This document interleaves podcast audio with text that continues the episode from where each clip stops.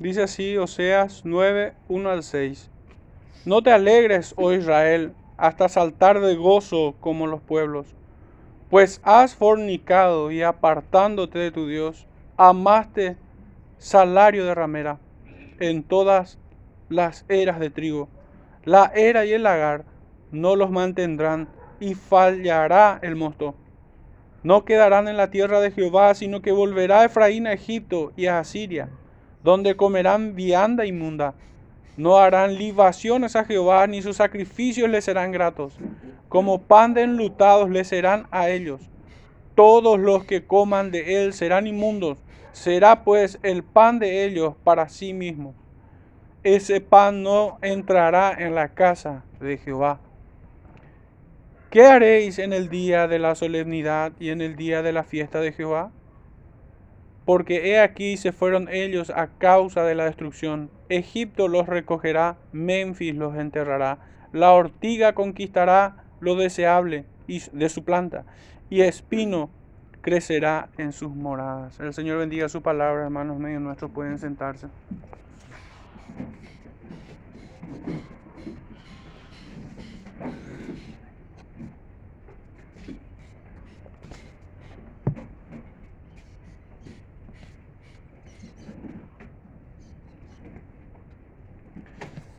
Hermanos, el título de este sermón en esta mañana es Israel salta al son de la mundanalidad. O pudiéramos decir también al son de los pueblos paganos. Parafraseando un poco lo que encontramos en el primer versículo.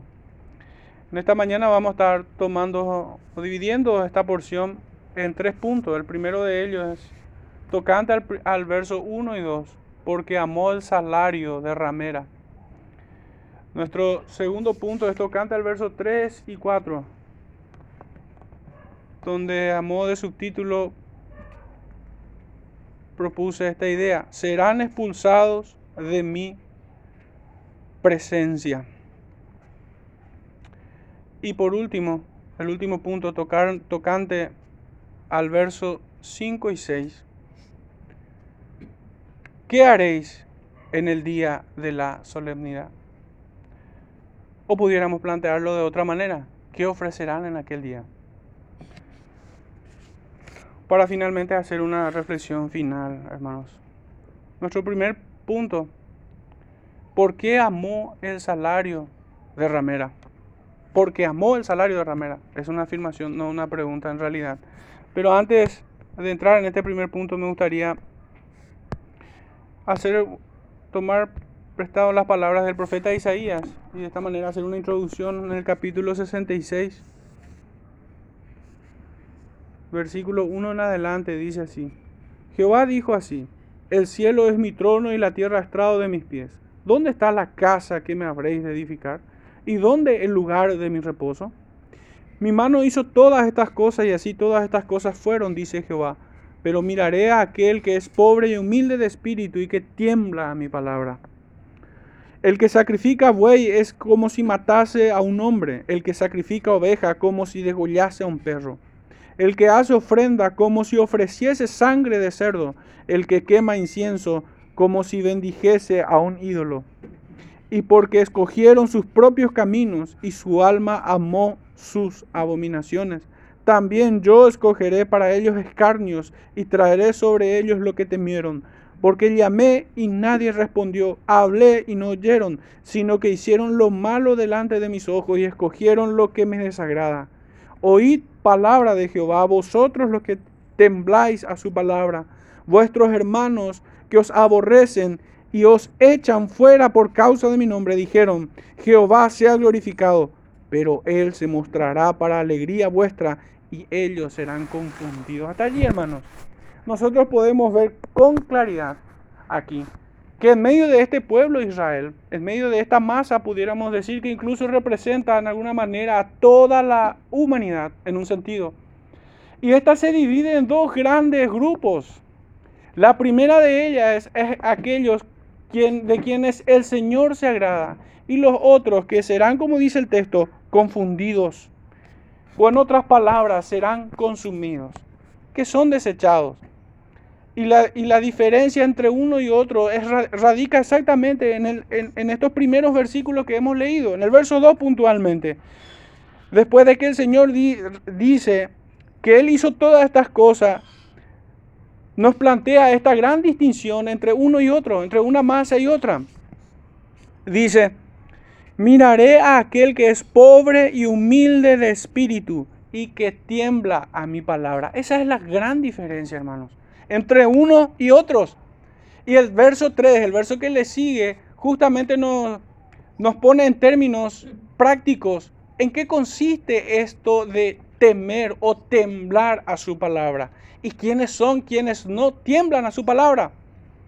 Aquellos quienes tiemblan a su palabra se acercan a Él en arrepentimiento y fe, pero para poner por obra todo lo que Él ha mandado quienes tienen en sus corazones delicia delante de su palabra, pero aquellos quienes la desprecian son quienes ofrecen de esta manera sacrificios, son aquellos que reducen la liturgia o aquellos mandamientos ceremoniales de aquellos días, la legislación ceremonial, en, un, en un, mero acto externo, como si fuera una cáscara o hojarasca, pudiéramos decir, que pasará por el fuego y nada de ello quedará. Ciertamente estos hombres sufrirán pérdida en aquel día. Se darán cuenta que nada de lo que ofrecieron como adoración significó algo positivo para el Señor y mucho menos representará alguna garantía para ellos en aquel día, sino solo para aquellos quienes profundamente compungidos de corazón tiemblan ante su palabra y la ponen por obra.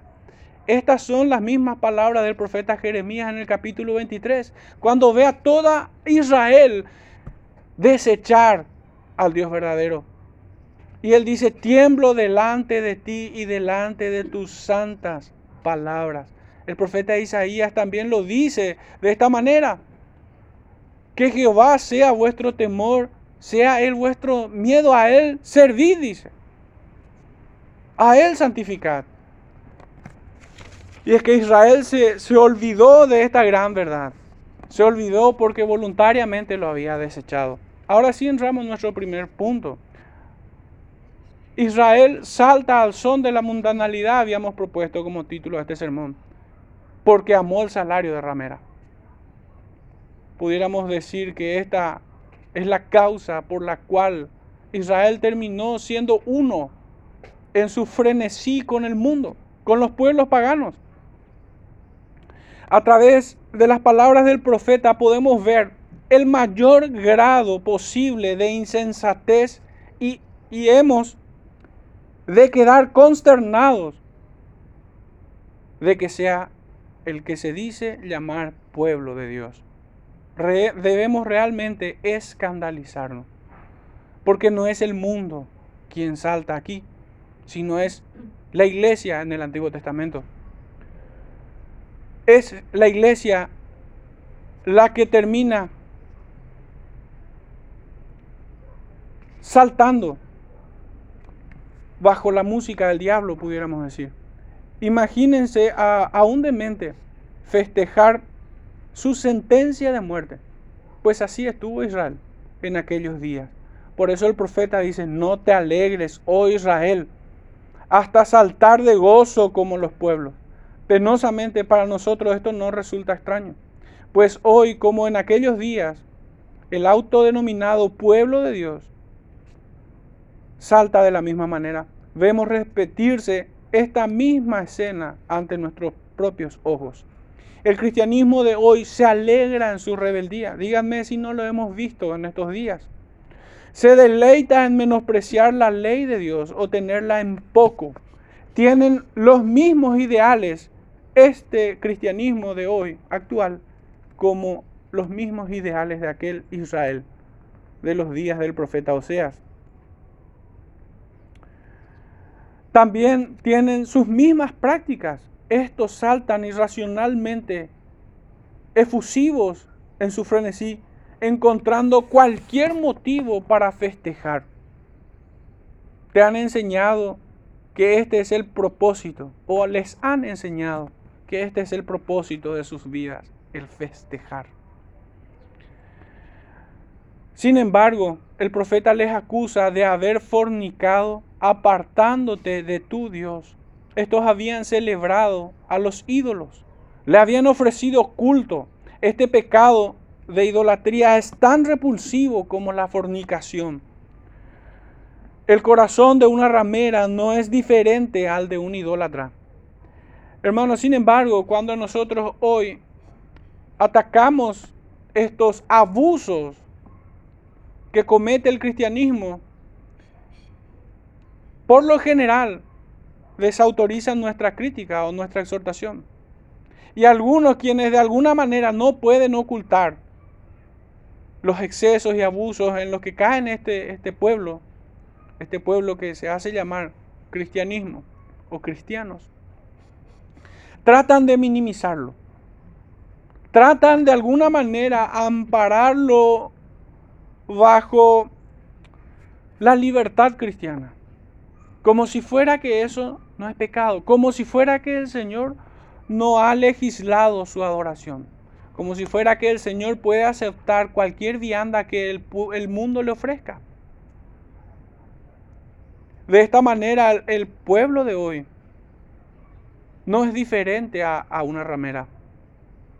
El corazón de una ramera no es muy diferente o no es distinto al corazón de, una, de un idólatra. De hecho, esta es la forma en que el profeta Oseas lo trata. El profeta Oseas los trata de fornicario, o más bien pudiéramos precisar la palabra y decir, los trata como mujer adúltera pues ha fornicado apartándote de tu Dios. Así se habían apartado. La fornicación de los pueblos paganos con sus ídolos constituyen ciertamente una terrible ofensa al Señor. Pero créanme que este pecado es aún más aborrecible cuando se ve en la iglesia. De hecho que el pecado aquí es propiamente adulterio. La mujer adúltera, a pesar de tener todos los beneficios del matrimonio, buscará en otros hombres el lucro de su pecado. A pesar de que su marido no le falta en cosa alguna, buscará llenar su vientre con carroña. Eso es lo que el mundo busca hoy, con toda clase de adoración, profana ciertamente, llenar sus propios vientres, tener el lucro de sus perversiones. Y es que, hermanos, la adoración en muchas iglesias hoy no dista de las discotecas más mundanas en este planeta. Se llega a excesos realmente impensados en otro tiempo. Impensados, basta con entrar a las redes sociales, a YouTube, y buscar la adoración en muchas iglesias, en muchas congregaciones, donde llaman adoración a, al hijo de una supuesta pastora o predicadora ofrecer el baile de Michael Jackson como adoración. Otros tener una exhibición del baile del caño. Otros ponen allí odaliscas de toda clase de vestimentas. Otros hacen galas de su talento como si fuera que el púlpito, o más bien ya no es púlpito, es un escenario porque es un espectáculo es el lugar donde ellos tienen que hacer gala de sus talentos. Realmente de esta manera profanan el nombre del Señor. Nuestra reacción no puede ser menor a la del profeta Oseas. El mismo espíritu que el Señor puso en Oseas es el que pone en nosotros, es el que pone en todo creyente.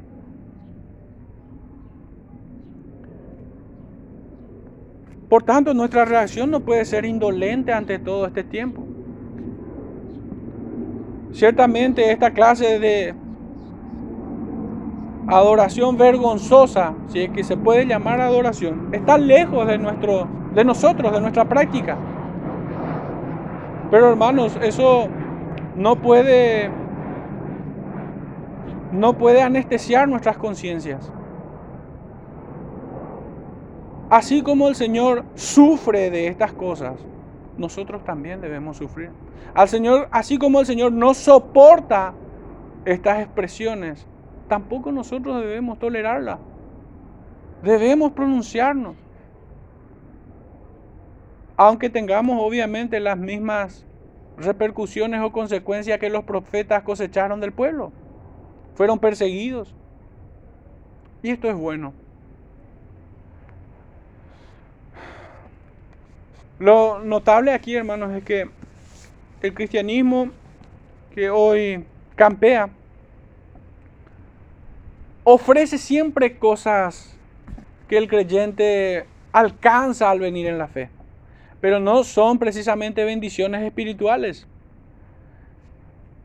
Y, más allá del falso evangelio de la prosperidad, muchos ofrecen, muchas iglesias ofrecen confort, entretenimiento, ofrecen incluso hasta intelectualidad, y esto no necesariamente es malo.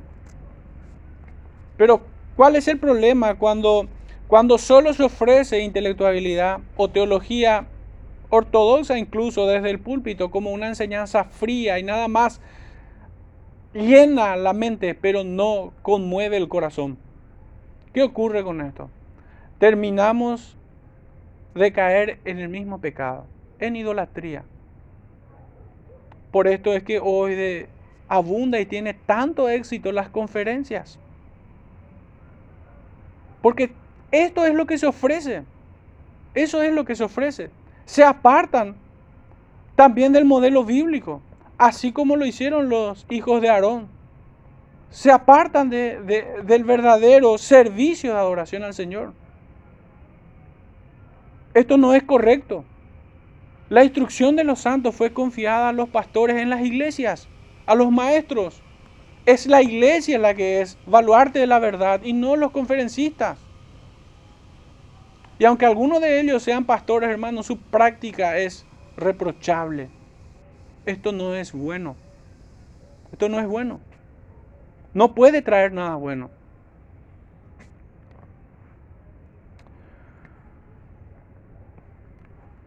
La mujer adúltera, a pesar de tener entonces los beneficios de un matrimonio santo, buscará en otros hombres el lucro de su pecado. No, no le falta cosa alguna, y sin embargo buscará llenar su vientre de carroña. Ciertamente un israelita idólatra provocó al Señor a mayor ira que cualquier filisteo incircunciso de su tiempo. Esta lógica aún permanece hoy. es el profesante, es el que dice ser de Cristo, quien provoca mayor ira al Señor cuando toma su nombre en vano. Cuando Él, de manera prepotente, pretende ofrecer lo que a Él se le antoja como adoración y no lo mandado por el Señor. La misma lógica funciona. Es más aborrecible el corazón de, de ese profesante que cualquier alcohólico en la plaza. El profeta les acusa de amaste el salario de ramera en todas las eras de trigo. Esto es bastante revelador y es que el alimento espiritual les resulta desabrido. Su delicia no está en la ley de Jehová, su recompensa le parece fútil. ¿Qué estoy diciendo con esto, hermanos? que a todos aquellos y aquellas quienes tienen el corazón de ramera, la santidad, la ley del Señor, la obediencia a su palabra, el sujetarse a sus mandamientos, les resulta cosa desabrida. Y si pudiéramos tomar un punto en particular, ciertamente impactó mi mente volver a leer este Salmo 130 tres que leímos al inicio, donde leíamos, mirad cuán bueno y cuán delicioso es habitar los hermanos juntos en armonía. Pero esto hoy no alcanza. Hoy tiene que haber gran equipo de sonido, tiene que haber orquesta, tiene que haber aire acondicionado, tiene que haber alfombra. Si es posible, en lo posible la iglesia tiene que tener nombre, tiene que tener reputación, tiene que tener prestigio y alcance, tiene que ser conocido y si es posible codiciado por otros. Estoy representando un poco a las iglesias emergentes de nuestro contexto, de que la mayoría de las pequeñas iglesias que en algún momento fueron fieles a la palabra se extraviaron queriendo ser igual que ellos. Metiendo su corrupta adoración en sus templos. Se allanaron al paganismo que esas iglesias emergentes ofrecen. Pero el punto a donde quisiera llegar, hermanos, es en esto. Decía el verso 3, como el rocío de Hermón que desciende sobre los montes de Sión, porque allí, dice, porque allí envía Jehová bendición y vida eterna. Allí envía, en la comunión de los santos, allí donde la presencia del Señor es prometida. Pero con la intención que escudriñemos nuestros corazones, hermanos, tenemos nosotros en esta estima, como lo tiene el salmista, la comunión de los santos, la comunión de los hermanos. Podemos exclamar sus palabras sin mentir delante de nuestras conciencias y delante del Señor. Mirad cuán bueno y delicioso es habitar los hermanos juntos en armonía. ¿Podemos decir eso? Somos capaces de reconocer que es allí donde el Señor envía bendiciones y vida eterna.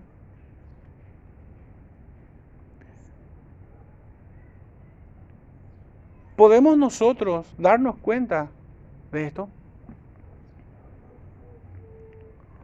¿O simplemente lo reduciremos a una máxima que suena lindo, pero que no sacude nuestras conciencias ni retumba en nuestros corazones? ¿Cuánto amamos realmente estar en la presencia del Señor, en la comunión de los santos? En la comunión de los santos. El Señor sabrá y lo hará, sabrá juzgar esto en nuestros corazones, delante de nuestras conciencias, en cuánta estima lo tenemos esto. Y cuántas veces debemos de preguntarnos esto. ¿Podemos decir las mismas palabras del profeta sin mentir. Sin embargo, a aquellos quienes tienen corazón de ramera, esto les resulta desabrido, significa sin sabor. No es deleitoso, no es agradable la comunión con los hermanos. O prefiere estar solo, o peor aún, o prefiere estar con gente impía. Prefiere estar en un contexto de mundanal ruido para poder saltar al son de Israel.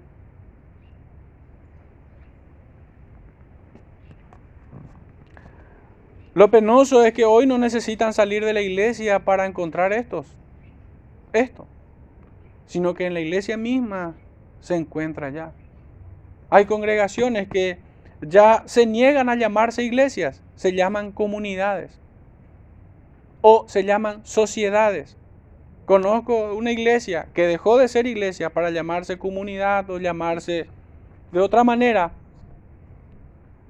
porque ya resulta anticuado el concepto de congregación o de iglesia. Son más bien clubes, iglesias donde se meten mesa de billar, se meten humo, discoteca, luces psicodélicas. Quien preside no es un pastor, sino que es un, locutor o, o alguien que entretiene a las cabras. Estos, sin embargo, están alegres. Por eso decía que como locos están. Están alegres ellos. A ellos les deleita. Eso es lo que quieren. Eso es lo que se fueron a buscar. Y no a un bar. ¿eh? No a una discoteca, fueron a buscar en la iglesia. La iglesia no se configura al capricho del hombre. Esto es errar definitivamente, esto es pecar contra el Señor. La alegría que estos experimentan estorba a su arrepentimiento. Son contrarios, hermano. Porque el arrepentimiento requiere de un sentimiento totalmente opuesto a la alegría. Es dolor por haber pecado. Es dolor por haber pecado contra un Dios santo. Contra un padre bueno. Contra un esposo amante.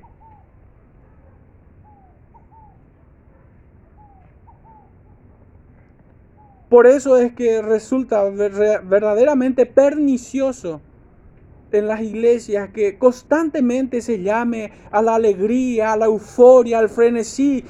Y hay una máxima que realmente no, no puedo sufrirla mucho más. Y es la que dice, lo mejor está por venir. O toda idea que se ajusta a este concepto.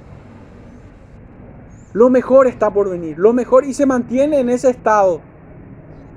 Casi hipnótico casi hipnótico. Es inapropiado buscar esa aflicción que proviene de un alma consagrada al Señor. La santidad le resulta desabrida. El dolor del pecado le parece irracional. Y un Dios que disciplina y castiga le parece un completo absurdo. Ese no es el Dios bíblico, según ellos según estos. Por eso vuelvo a repetir esta, esta frase. El alimento espiritual les resulta desabrido, su delicia no está en la ley de Jehová, su recompensa le parece fútil. La alegría que estos experimenta estorba a su arrepentimiento. Pero debiéramos nosotros de preguntarnos y de preguntarles, ¿por qué ha de alegrarse aquellos que deben esperar juicio. Y solo juicio, solamente un demente lo puede hacer. Puede abstraerse de esta realidad y pensar de esta manera. Pero como nosotros predicaríamos bendiciones y demás a quienes se rebelan constantemente contra el Señor? Hermanos, eso, eso deja de ser insensatez para acercarse mucho a la complicidad de quienes viven en rebeldía delante del Señor. ¿Podemos nosotros hablarles de bendiciones y de promesas y de gozo a aquellos quienes desafían al Señor? Eso no es insensatez, eso ya es complicidad. Eso es perpetuar las manos de los malos y es dejarle en su pecado. Santiago nos dice en el capítulo 4, verso 9, afligíos y lamentad y llorad, vuestra risa se convierta en lloro y vuestro gozo en tristeza. Y a renglón seguido les ordena, humillaos delante del Señor y Él os exaltará.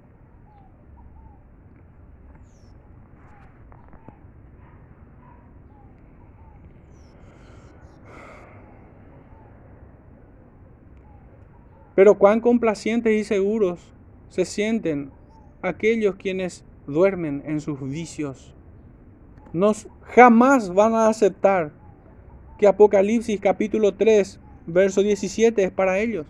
Porque tú dices, yo soy rico y me he enriquecido y de ninguna cosa tengo necesidad. Pero el Espíritu de Dios dice, y no sabes que tú eres un desventurado, miserable, pobre, ciego y desnudo.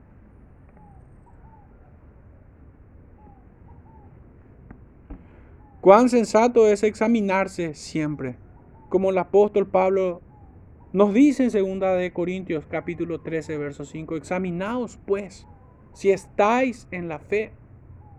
Examinaos pues. En las redes sociales en estos días, un hermano criticó a, a, a una de las vacas sagradas que hoy deambula por la comparsa reformada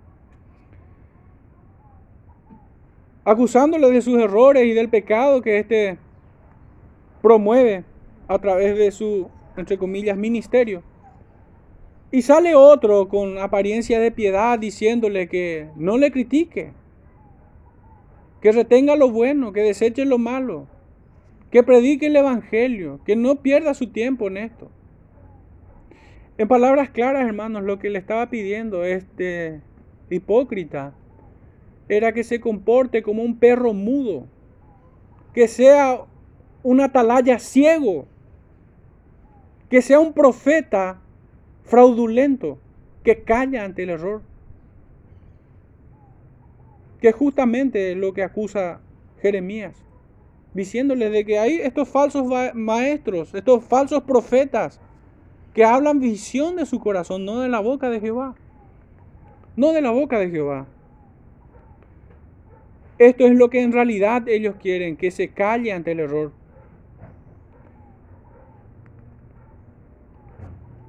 La ausencia de arrepentimiento conducirá a la apostasía total y absoluta. Y esta es más hedionda que el ateísmo mismo. Israel se comportó como una prostituta porque ella amó el salario de ramera. Pero sepan que la raíz de este pecado es la falta de contentamiento. Pues las bendiciones del Señor no le fueron suficientes. Aunque su marido lo trató con generosidad, puso su mirada en otros hombres. Esta es la realidad de una ramera. Y de todo infiel con el Señor. En el verso 2 dice, la era y el lagar no los mantendrán y les fallará el mosto. Aquí tenemos una imagen de cuán abundante y generoso era el corazón de Dios para con ellos. Pero ya no más. El marido retira su amoroso sustento para tratarla como a una mujer extraña. No atendieron a sus exhortaciones entonces será hora de dolores. Sufrirán por esto. Esta es una conducta que, que también se vio en los días del Maestro aquí en la tierra. En Juan 6, verso 26, dice, respondió Jesús y les dijo, de cierto, de cierto os digo, que me buscáis no porque habéis visto las señales, sino porque comisteis el pan y os saciasteis. Muchos siguen o buscan al Señor porque buscan bendiciones materiales. Pero hay un estado peor que esto y es la falta de contentamiento. Cuando el Señor provee del sustento y la persona no se contenta en absoluto. La falta de contentamiento es la raíz de este pecado, del amar el salario de ramera. Hará cualquier cosa por conseguirlo. Se entregará al mundo si es necesario y a cuánto hombre si fuera posible, con tal de alcanzar el salario de su iniquidad. Esa fue la práctica de Israel. Nuestro segundo punto, esto canta el verso 3 y 4. Serán expulsados de mi presencia. Dice el texto, no quedará en la tierra de Jehová. Serán expulsados como lo fue Adán, errantes como lo fue Caín, condenados como lo fue Jezabel y la mujer de Lot. Y aún en su muerte serán humillados como Saúl. Esto es lo que les espera a aquellos quienes son expulsados de la presencia del Señor, con excepción de Adán que lo cité aquí, él alcanzó obviamente, o el Señor le alcanzó a él en su gracia y fue salvo. Esto creemos. Pero lo mencioné para ilustrar que así este pueblo de Israel fue expulsado de Canaán, de la tierra prometida, así como lo fue Adán en el Edén. Solamente que el postrer estado de este pueblo de Israel será peor que la de Adán, sino que será errante como Caín, condenado como Jezabel, y humillado aún en su muerte como Saúl. Ciertamente no pocas veces el Señor corrige a sus hijos con severidad. Así lo hizo con David y también lo hizo con Sansón. Por ello no ha de despreciar el creyente, el creyente sincero y no el mero profesante, la disciplina que viene del Padre Celestial. Hebreos capítulo 12 versículos 6 al 8 nos dice, porque el Señor al que ama disciplina y azota a todo el que recibe por hijo. Si soportáis la disciplina, Dios os trata como a hijos. Porque, ¿qué hijo es aquel a quien el Padre no disciplina? Pero si se os deja sin disciplina, de la cual todos han sido participantes, entonces todos sois bastardos y no hijos. Hermanos, ¿qué es lo que nosotros podemos ver aquí? ¿Por qué traigo esta concordancia en este punto? Porque aún en este castigo que el Señor somete a este pueblo, fíjense, le quitó el sustento, le quitó el sustento y ahora los expulsa de su tierra. Y ciertamente la disciplina eclesiástica, la disciplina del Señor también sigue estos propósitos. Y ambas son bendiciones, ambas son expresiones de su gracia. Israel aún en este deplorable estado recibiendo la disciplina del Señor y la corrección. Aún allí estaba recibiendo la bendición de Dios. Pero ¿cuál es el problema? Que son incorregibles. Desecharon la disciplina también. Desecharon la corrección. Estos son los que convierten el juicio de Dios en ajenjo, en algo desagradable. Sin embargo, para el creyente sincero, aún esto es delicioso. Aún lo puede apreciar. Si bien al principio no es causa de gozo, traerá frutos apacibles, hermanos. La disciplina. Así como el hijo que está seguro del amor del padre sabe que en su corrección está recibiendo algo bueno de parte de su padre.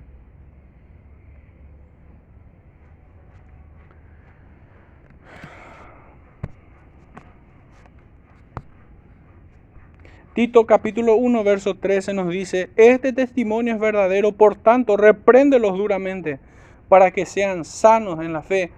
Y tal vez el ejemplo más terrible de esta, de esta clase de disciplinas la encontramos en 1 Corintios 5, 5, donde el apóstol Pablo se refiere a uno de entre la congregación, el tal sea entregado a Satanás para destrucción de la carne, a fin de que el espíritu sea salvo en el día del Señor Jesús en este pueblo de Israel, así como leíamos en Osea, aún quedaba un remanente. Aún quedaba un pueblo que iba a ser santificado por medio de, de la severidad de su disciplina. Que iba a aprender obediencia por medio de los azotes. Pero la gran mayoría no iba a correr esta misma suerte. Sino que iban a correr la suerte que encontramos en, el Salmo 1, versos 4 al 6, donde dice, no así los malos, que son como el tamo que lo arrebata el viento. Por tanto, no se levantarán los malos en el juicio, ni los pecadores en la congregación de los justos. Porque Jehová conoce el camino de los justos, mas la senda de los malos perecerá. Más cerca y más seguros podemos estar de identificar a un impío cabal cuando en medio de la disciplina del Señor, no acepta la corrección. Y eso es algo que se dio recientemente y con mucha frecuencia en nuestros días. Que en este tiempo de tiranía estatal, habiéndose prohibido el culto al Señor, el congregarnos presencialmente, hermanos, muchos festejaron. Muchos estuvieron muy cómodos y agradables en sus casas. Y ciertamente tuvieron muy en poco el Salmo 133 que hemos leído. Muy en poco, no sufrieron pérdida. Y es que no lo experimentaron, ¿cómo van a perder aquello que nunca tuvieron? Y aún habiendo pasado el tiempo, jamás se percataron de esto. Hubieron hermanos sinceros que sí lo hicieron, que sí se dieron cuenta, que recibieron junto con todos esta disciplina. Sufrieron por esto, y fueron redarguidos. Pero hay quienes hasta el día de hoy no lo sufrieron. Les fue quitado el culto y la adoración al Señor y no sufrieron. Hasta aplaudieron al Estado, al tirano que nos imponía.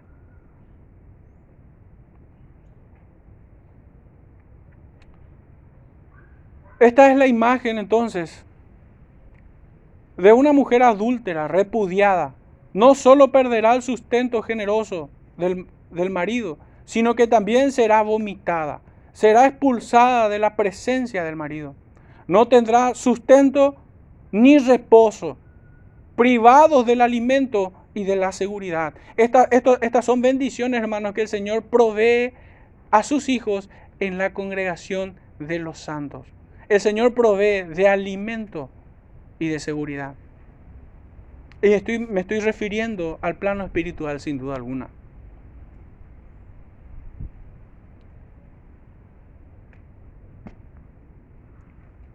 Pero aquel pueblo que permaneció impenitente no sufrió pérdida. Nunca lo han tenido realmente. Para ellos fue poca cosa. No fue nada no congregarse, que no es, es como no irse un domingo al fútbol o no ver su novela un sábado. No representó mucho para ellos. Esta Israel perdió el sustento y perdió la seguridad. Perdió el privilegio de estar en la presencia del Señor. Ellos perdieron aún la dignidad de un nombre en medio de los pueblos. El nombre que ellos tenían era el, de ser pueblo de Dios. Les fue quitado esta dignidad. Ahora son como todos los pueblos paganos y en su inmundicia se hicieron uno con ellos. De esta manera fornicaron. El profeta nos sigue diciendo, sino que volverá Efraín a Egipto y a Asiria donde comerán vianda inmunda. Llenaron su vientre de inmundicia porque sus corazones codiciaron cosa inmunda. Por esto el profeta aún sigue diciendo, no harán libaciones a Jehová, ni sus sacrificios les serán gratos. Hermanos, ni siquiera podrán implorar al Señor. Ni siquiera podrán ofrecerse en sacrificio ellos mismos. Son inmundos. Su interior está lleno de rapacidad. El profeta ya no está diciendo que perdieron el sustento, que fueron expulsados de su tierra y aún perdieron su dignidad de ser llamados pueblo de Dios.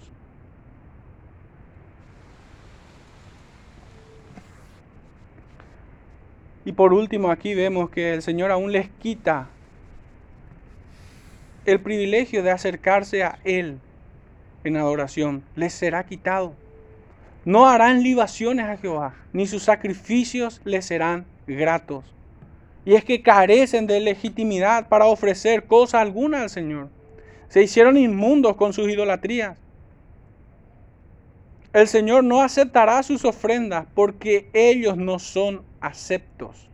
Ellos no son aceptados. Sus ofrendas menos. Menos toda cosa que sus inmundas manos hayan tocado y que sus labios putrefactos pudieran invocar su nombre. El Señor sufre esto. No lo soporta.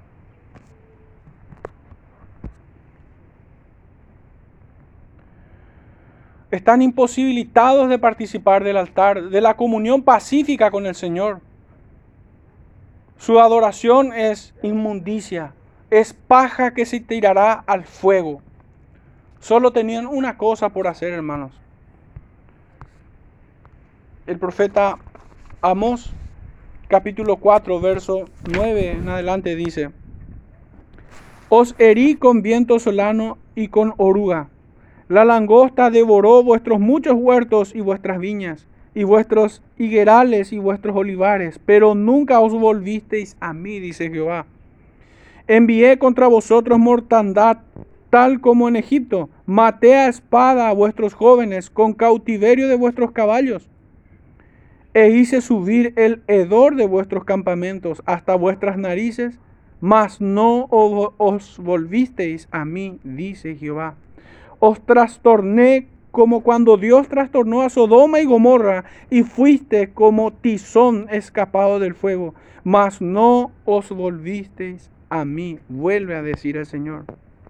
Fíjense hermanos que estos hombres, este pueblo, no aceptaba la corrección y aún los azotes los repudiaba. Así como hoy el pueblo niega que los azotes y los castigos y los juicios que caen sobre la tierra provenga del Señor.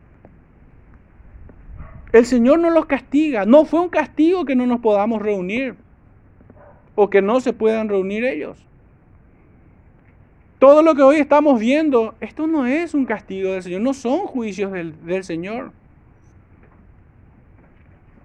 escapan o buscan escapar a esta realidad de que es el Señor quien envía juicios sobre ellos, sobre toda la humanidad.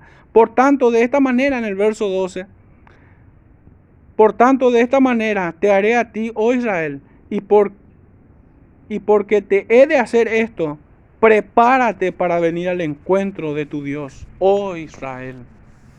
No es precisamente con alegría que llega esta invitación o este llamado, sino con terror deberían de tomarlo. En el capítulo 5 del mismo profeta dice en el verso 6, Buscad a Jehová y vivid, no sea que acometa como fuego a la casa de José y la consuma, sin haber en Betel quien lo apague. Fuego eterno para los idólatras fuego eterno. ¿Quién apagará el fuego que consumirá a Betel? Sus ídolos y a sus idolatrías.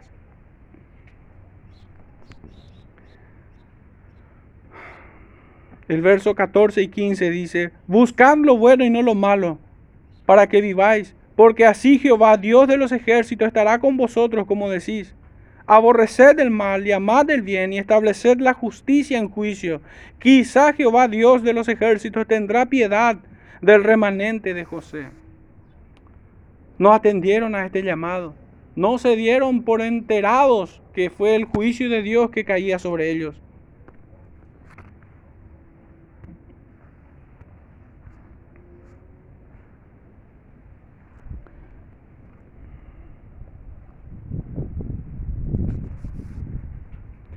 Dice Jeremías 4:22, porque mi pueblo es necio, no me conocieron, son hijos ignorantes y no son entendidos, sabios para hacer el mal, pero hacer el bien no supieron.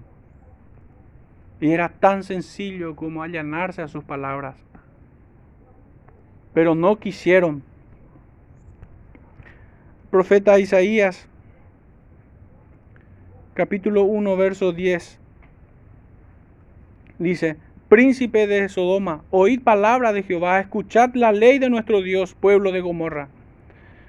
¿Para qué me sirve, dice Jehová, la multitud de vuestros sacrificios?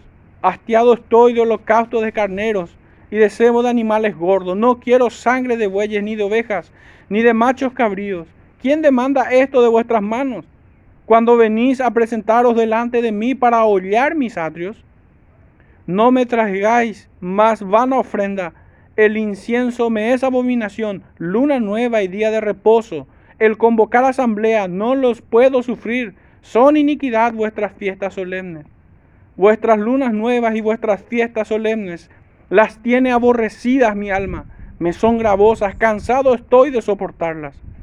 Cuando extendáis vuestras manos, yo esconderé de vosotros mis ojos. Asimismo, cuando multipliquéis la oración, yo no oiré llenas están de sangre vuestras manos. Este es el juicio que invoca también el profeta Oseas. No hará libaciones, no harán libaciones a Jehová, ni sus sacrificios les serán gratos. Y es que sus invocaciones no son más que ultraje al nombre de Dios.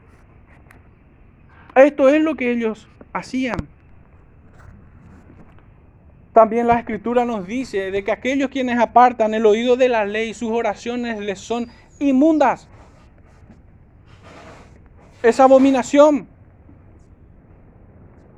¿Qué consiguen orando de esta manera al Señor? Aumentar el fuego de su condenación. Aumentar la indignación del Señor. Pues que como habíamos dicho al inicio, un profesante hipócrita despierta más la ira de Dios que un ateo.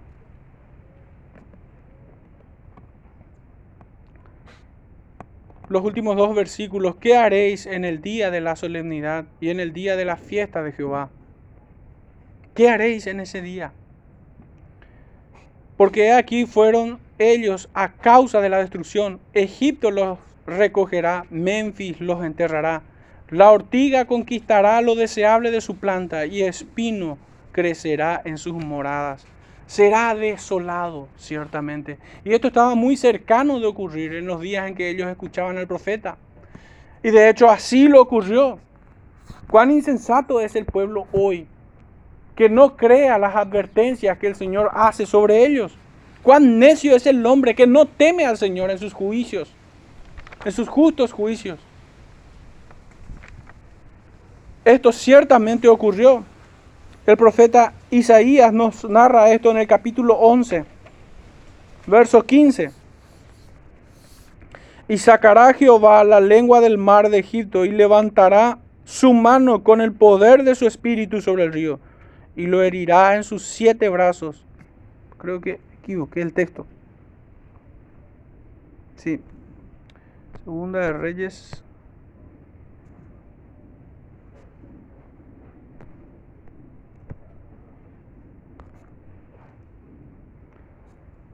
Sí, aquí está. Segunda de Reyes 17, 6. Dice, en el año 9 de Oseas, el rey de Asiria tomó Samaria y llevó a Israel cautivo a Asiria y lo puso en Alat, en Abor junto al río Gozán y en las ciudades de los Medos. Hermanos, todo le fue quitado a Israel. Israel fue destruido fue asolado. Y obviamente la pregunta que les hace aquí el profeta a este Israel, ¿qué haréis en el día de la solemnidad? ¿Qué van a ofrecer al Señor? Si no, no solo que el Señor les quitó todo el sustento de la tierra, les expulsó de su presencia, los entregó a cautiverio. Estaban en servidumbre, en humillación habían sido repudiados. ¿Y qué han de ofrecer a Jehová? El Señor ciertamente no soportó más, como leíamos a los profetas, sus, sus reuniones. No soportó más sus ofrendas. Aquello que ellos creían que era culto aceptable al Señor. Lo sometió así también. Todo este falso cristianismo que tenemos hoy tiene tiene un día en el que dejará de ser. No es extraño que muchas iglesias, que, habiendo empezado bien, pero que se desviaron después, terminaron cerrándose. Hoy son cualquier cosa. Y muchos incluso ya ni se tiene memoria de esas iglesias. De la misma manera, muchos ministerios o misiones desaparecieron el Señor ya no los quiso sufrir. Pero así también todos estos ministerios, todas estas iglesias que hoy se levantan y que hoy están confiados que van a perseverar hasta el último día, no será así. No será así. El Señor ciertamente los destruirá. Quedarán desoladas sus habitaciones y su solemnidad no será más que podredumbre. No habrá más nada que ofrecer al Señor. Ellos no podían ni siquiera decidir sobre sus propias vidas, sino que eran esclavos de paganos. Y es que ellos mismos fueron a buscar a estos hombres, recibieron aquello que buscaron. Buscaron alianza con el, con el mundo y el mundo los sometió. Buscaron el alimento que ofrece el mundo y fueron hastiados de su inmundicia. Ellos desecharon al Señor y es el Señor quien los desecha eternamente. Qué tonto es el hombre que cree que puede desechar a Dios y quedar así, como si Él estuviera en una posición superior. Es el hombre, es Dios mismo quien te ha desechado. Y deberías de estar rogando al Señor que te perdone. Hermanos, nosotros no tenemos que endulzar los oídos de los impenitentes.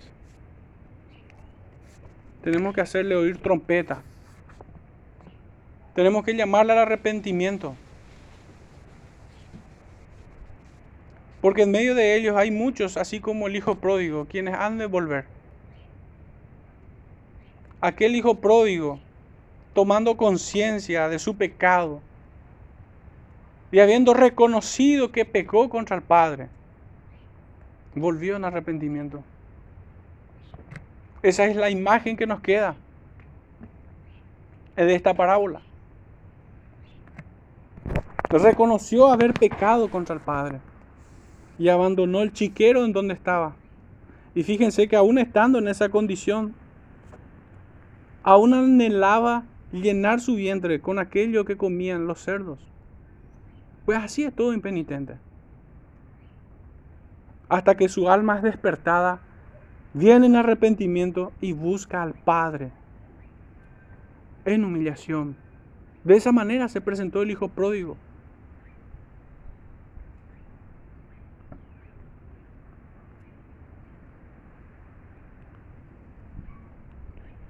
tomando conciencia, hermanos, que la realidad de aquellos días no es muy distinta a la nuestra. Quisiera tomar una cita del libro de Joel, capítulo 2, para cerrar. Y que nos quedemos reflexionando en esto, habiendo tomado conciencia de esta realidad.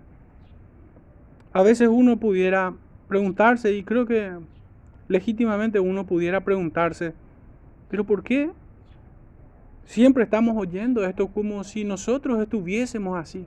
Es que el peligro es latente, hermanos. Tanto es así que la escritura nos dice que el que esté firme mire que no caiga. El mayor peligro hoy en día está en el cristianismo. Porque hoy la mundanalidad se viste de cristianismo. Y sabemos que un poco de levadura leuda toda la masa. Así se extraviaron muchas iglesias. Muchas iglesias que empezaron bien. Quienes descuidaron la realidad de su tiempo. Quienes no fueron capaces de mirar como atalaya qué sucedía a su alrededor. Se confiaron y fueron sitiados. El enemigo se infiltró Dice Joel capítulo 2, verso 12 al 16. Por eso pues ahora, dice Jehová, convertíos a mí con todo vuestro corazón, con ayuno y lloro y lamento. Rasgad vuestro corazón y no vuestros vestidos. Y convertíos a Jehová vuestro Dios, porque misericordioso es y clemente tardo para la ira y grande en misericordia, y que se duele del castigo. ¿Quién sabe si volverá y se arrepentirá y dejará bendición tras, tras él? Esto es ofrenda y libación para Jehová vuestro Dios. Tocad trompeta en Sión, proclamad ayuno, convocad asamblea, reunid al pueblo, santificad la reunión, juntad a los ancianos, congregad a los niños y a los que maman, salga de su cámara el novio y de su tálamo la novia. Todos son llamados. Todos son llamados a congregarse y a santificar la reunión en los términos en que el Señor establece. Y es llamativo, hermano, que diga varias veces, convertíos, convertíos, dice, de todo vuestro corazón rasgad vuestro corazón, no vuestros vestidos. Nuestra devoción es una expresión profunda del alma. No puede ser una, una apariencia de una religión hueca nada más. Debemos examinarnos en esto. No podemos estar confiados y estar tranquilos. Debemos de escudriñarnos. Si ciertamente esto es así, si ciertamente santificamos al Señor, y para con todos debemos hacer tocar trompeta. Esta es la forma de reunir al pueblo. No es hora de pandero, no es hora de cualquier otro instrumento. Es hora de hacer tocar la trompeta. Hermanos, que el Señor nos ayude en este tiempo tan peligroso en el que vivimos a estar alerta de nuestras propias vidas, de la vida de iglesia que tenemos, de nuestras familias y aún como un cuerpo dentro de este mundo infernal que tenemos hoy. Que el Señor bendiga a su iglesia, hermanos, con entendimiento y sabiduría. Oremos para cerrar este tiempo.